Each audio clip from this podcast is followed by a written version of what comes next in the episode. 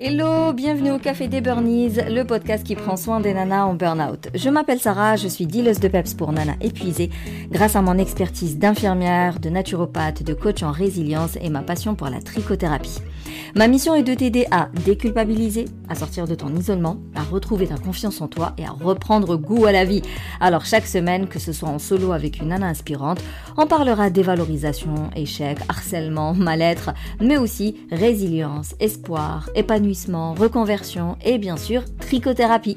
Et si jamais tu ne sais pas encore si tu traverses euh, un état de fatigue passagère ou tu es en plein burn-in ou, en burn-out, je te recommande mon test suis-je en burn-out? C'est euh, basé sur 19 questions euh, qui sont autour de l'épuisement physique, psychologique et les qualités de tes relations sociales. C'est le test CBI, c'est quelque chose de connu. Euh, tu auras une idée donc de l'état de ton épuisement, mais en plus, en fonction de ton résultat, je t'envoie par mail des conseils et des exercices adaptés à mettre en place. Comme ça, hop, tu te mets en mouvement et tu commences à, à reprendre ta vie en main. Tu trouveras le lien dans le descriptif de cet épisode. Maintenant, détends les épaules cohérence cardiaque et profite pleinement de cet épisode. Alors, le burn-out est un état d'épuisement émotionnel, mental et physique qui est causé par un stress prolongé et excessif.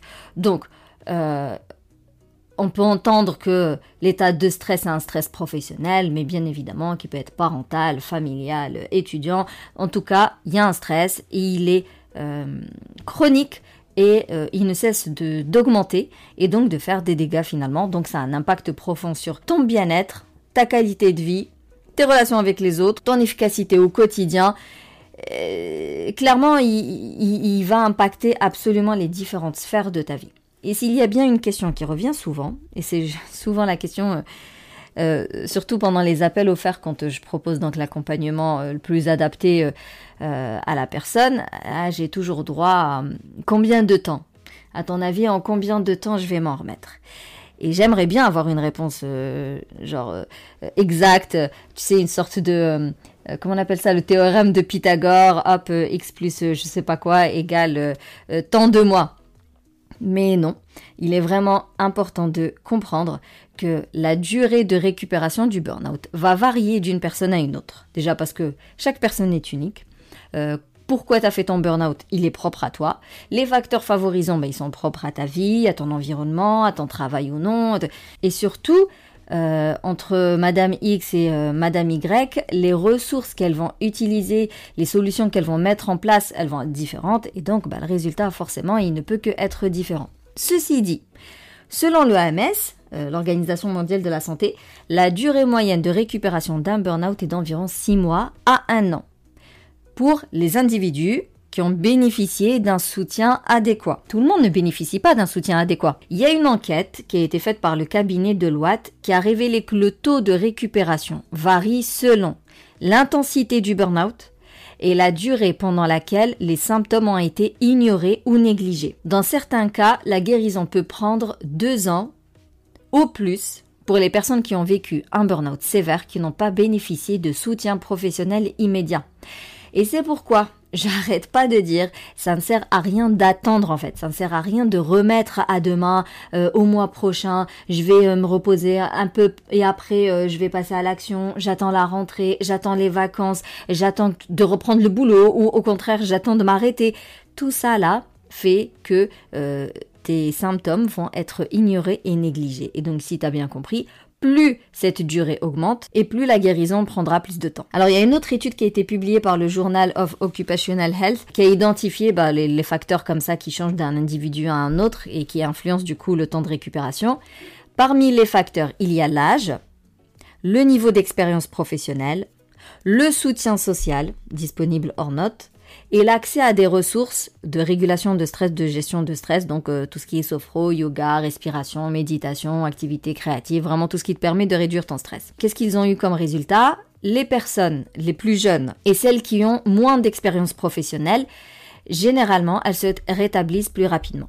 Alors que les individus plus âgés, et qui ont des responsabilités professionnelles plus lourdes euh, et qui ont une longue expérience derrière eux, bah, nécessitent un temps plus long pour euh, sortir du cercle vicieux du stress. Autre chose est sortie de l'étude, c'est que la reconnaissance précoce des signes de burn-out et la mise en place comme ça de mesures préventives contribuent à réduire la durée de récupération. Ça revient à ce que je te dis, plus vite tu t'en rends compte et plus vite tu te mets en route, tu te mets en action, tu commences à faire appel à un psychologue, à un coach et compagnie, et euh, plus tu réduis la durée de récupération.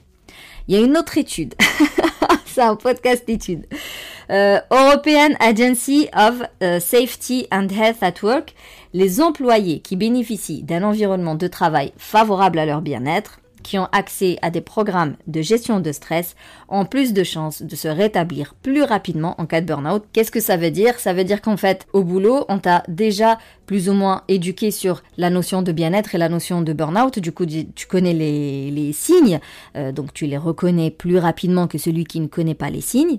Et en plus, vu qu'on t'a familiarisé aux techniques de relaxation et compagnie, même si tu avais des a priori, tu les as déjà testés au boulot, donc tu seras... Euh, euh, plus partante pour les tester chez toi. Alors que quelqu'un qui ne connaît pas ce que c'est le burn-out, le burn-in, qui ne croit pas que la sophro fonctionne, que le yoga fonctionne, qui ne croit pas au développement personnel, qui n'a aucune idée de de, de, ce que c'est le bien-être et pourquoi il faut s'en occuper. Il y en a une, elle est déjà sensibilisée à ce genre de, de sujet, l'autre pas du tout. Donc bah l'autre, il lui faut tout le temps de se familiariser avec euh, ces thématiques-là, de les accepter, de mettre de côté tous ces jugements et de se lancer enfin euh, à la pratique. Donc forcément, on gagne du temps. Déjà ça, c'était pour voir un peu les, les, les différents facteurs euh, qui favorisent ou non une reconstruction rapide. Ensuite, il est important de, prendre le temps en fait pour guérir. Parce que si tu veux aller vite, tout ce que tu risques de faire, c'est de bâcler des étapes, de négliger, d'oublier, de ne pas faire certaines étapes, et donc ça fait une maison toute bancale sur de mauvaises fondations qui va finir par s'écrouler. Ça veut dire que tu vas refaire d'autres burn-in ou d'autres burn-out. Ça ne sert à rien d'aller vite. Vraiment, euh, comprendre que ce processus, il est long, parce que c'est une vraie reconstruction physique, mentale et émotionnelle. Certaines personnes, elles sont brisées par cet épuisement-là, et d'autres personnes beaucoup moins. Mais il faut revoir l'alimentation, il faut améliorer le sommeil, il faut remettre des, bonnes habitudes en place, mais les bonnes habitudes, bah, c'est long à mettre en place, à les maintenir dans le temps. Des fois, il faut changer de travail, donc il faut chercher son ikigai pour trouver son nouveau métier. Voilà, c'est comme ça, c'est des choses qui prennent du temps, et donc il est important de prendre ce temps-là. Ensuite, bien évidemment, tu sortiras du burn-out en fonction de si tu fais appel à des professionnels ou non. La personne qui veut reprendre sa vie en main en solo avec des podcasts, des vidéos YouTube et tout ça, forcément, elle va atteindre une certaine limite. Déjà, elle va mettre beaucoup de temps euh, elle aura une grande charge euh, mentale parce que tu dois aller chercher l'information. Après l'information sur le net, elle n'est pas, il n'y a pas de méthode en fait, elle n'est pas hiérarchisée, elle est en vrac et donc toi quand tu cherches ton info, tu dois réfléchir par quoi commencer, euh, quand, comment et, des fois t'as pas la bonne information au bon moment donc tu perds énormément de temps. Deuxièmement, tu manques d'objectivité, c'est-à-dire que ton travail d'introspection, il va toujours rester en surface, tu pourras pas trop creuser, c'est comme ça, on peut pas le faire quand on est impliqué émotionnellement. Du coup, les burnies qui font appel à des psychologues et à des coachs qui, ont, qui sont plus euh, spécialisés dans le burn-out, forcément, ils vont avancer plus vite, ils vont avoir plus de résultats parce que ils ont les stratégies, ils ont euh, les outils, ils ont les défis, ils ont les méthodes et ils ont le soutien. Un coach spécialisé dans le burn-out, il va t'accompagner tout au long de, ton parcours de rétablissement. Il va te donner toutes les techniques adaptées, il va te mettre les bonnes questions à te poser. Euh, par exemple, bah, moi, je vais t'aider à mieux comprendre les origines de ton burn-out. On va élaborer des stratégies ensemble pour que tu saches quoi mettre, quand, comment, avec qui, euh, en combien de temps. Euh, je vais t'aider à définir les bons objectifs pour le coup, qui sont réalistes, mais en même temps qui te font sortir de ta zone de confort, mais sans être utopique, sans être trop, tu vois, perfectionniste et compagnie. T'as pas besoin d'aller chercher l'information. Quand tu rejoins un programme, bah, tout est là. Il suffit juste de suivre le process. Ça fait gagner énormément de temps. Sans oublier, bah, tout, toute la motivation et l'apport et le soutien émotionnel que, que t'apporte un coach, le fait de te, de te faire parler en groupe, eh bien, ça va nourrir ta confiance en toi, ça va renforcer ta résilience, ça va vraiment te, tu vas apprendre en fait à t'imposer euh, et à donner ton avis. Et en plus, sincèrement, quand tu es accompagné, le but c'est que tu deviennes autonome et que tu évites toute rechute. Alors que si tu le fais toute seule, il n'y a pas cette garantie-là, c'est sûr et certain. Le quatrième point, ça va être d'avoir un soutien social.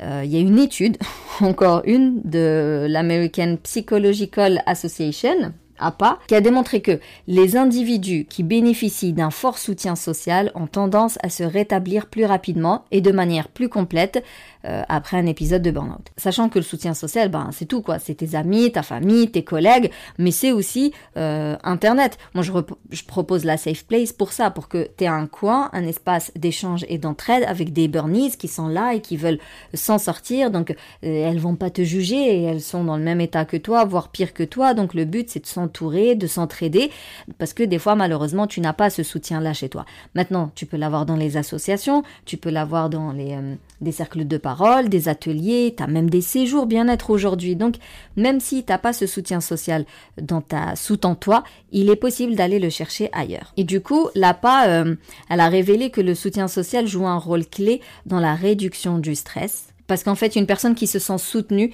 elle a tendance à mieux faire face aux défis, aux exigences euh, de, la vie, quoi. Et du coup, encore une fois, ça vient euh, nourrir ta résilience, ta, ton estime de soi, et donc ça favorise ton bien-être et ça améliore ta qualité de vie au quotidien, en fait. Mais il n'y a pas que le soutien genre émotionnel. Tu peux aussi demander un vrai soutien euh, dans le sens, bah, t'aider peut-être dans la cuisine, dans le ménage, à garder les enfants, ou pour que tu aies plus de temps pour toi, pour que tu puisses prendre soin de toi, euh, pour que tu puisses te recharger, te ressourcer et euh, remonter sur le ring. Du coup, euh, sollicite un max. N'hésite pas à solliciter ton, ton entourage et si eux te proposent quelque chose, bah accepte-le quoi. Et bien évidemment, faut leur en parler tu leur parles de, de, tes états d'âme, de ce que tu ressens, de ce que tu vis, de ce que tu traverses. T'es pas seule déjà à avoir à traverser cette épreuve et t'es pas toute seule dans cette épreuve. T'as le, as forcément un, une, deux, trois personnes qui peuvent euh, t'accompagner et euh, t'aider à, à, à, retrouver ton équilibre et ton bien-être. Et pour terminer cet épisode, eh ben, je te dirais que la guérison ne suit pas un calendrier. Elle demande du temps de la patience et de la bienveillance envers soi-même. Ça, c'est Mazadota qui l'a dit. Et sinon, il y a Mélodie Betty qui a dit aussi euh, La guérison demande de la patience, mais elle vous permettra de découvrir une force et une résilience en vous que vous ne soupçonniez pas. Ça veut dire quoi? Ça veut dire qu'il est normal de, de, rencontrer des obstacles euh, durant ta, ta, reconstruction. Il est normal de traverser des, des hauts et aussi beaucoup beaucoup de bas ça me fait penser aux Reels. Il y avait un Reels qui tourne avec euh, Ramsey. Euh, je sais pas, il a fait Colanta ou il a, fait quelque chose. T'as le gars, il lui dit comment ça va? Et Ramsey lui dit ça va, des hauts et des bas, beaucoup de bas, euh, que des bas.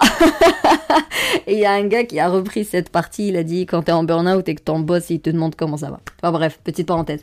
Donc, fais preuve de compassion envers toi-même et accepte en fait que ça, ça prend du temps. Voilà, ça prend du temps, euh, tu vas mettre en place des choses, elles vont pas fonctionner du premier coup, il faudra réajuster et recommencer et encore hein, quand tu es accompagné. Si tu fais ça toute seule dans ton coin, euh, sans commentaire. Donc euh, fais la paix avec le temps en fait. Et d'ailleurs, j'ai pas précisé que, tu sois en burn-in ou en burn-out. C'est-à-dire même si tu es dans la phase de résistance, il ne suffit pas de dormir pour aller mieux et, tout ne va pas se régler en deux semaines. je, ça c'est, je dis-moi où, je te signe ça, c'est une certitude.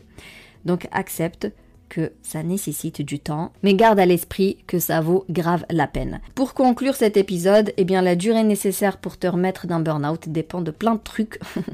Euh, ton âge, la durée de ton expérience professionnelle, euh, quand est-ce que tu t'en es rendu compte et quand est-ce que tu as fait appel à un professionnel? Est-ce que tu as laissé traîner ou non? Est-ce que tu es soutenu par ton entourage? Est-ce que tu passes à l'action tout en ayant accepté que ça prenne du temps?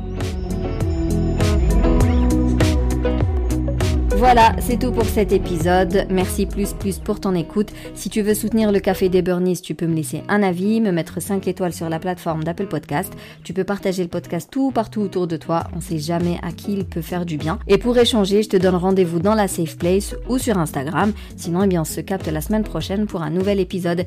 Et d'ici là, booste ton feeling good.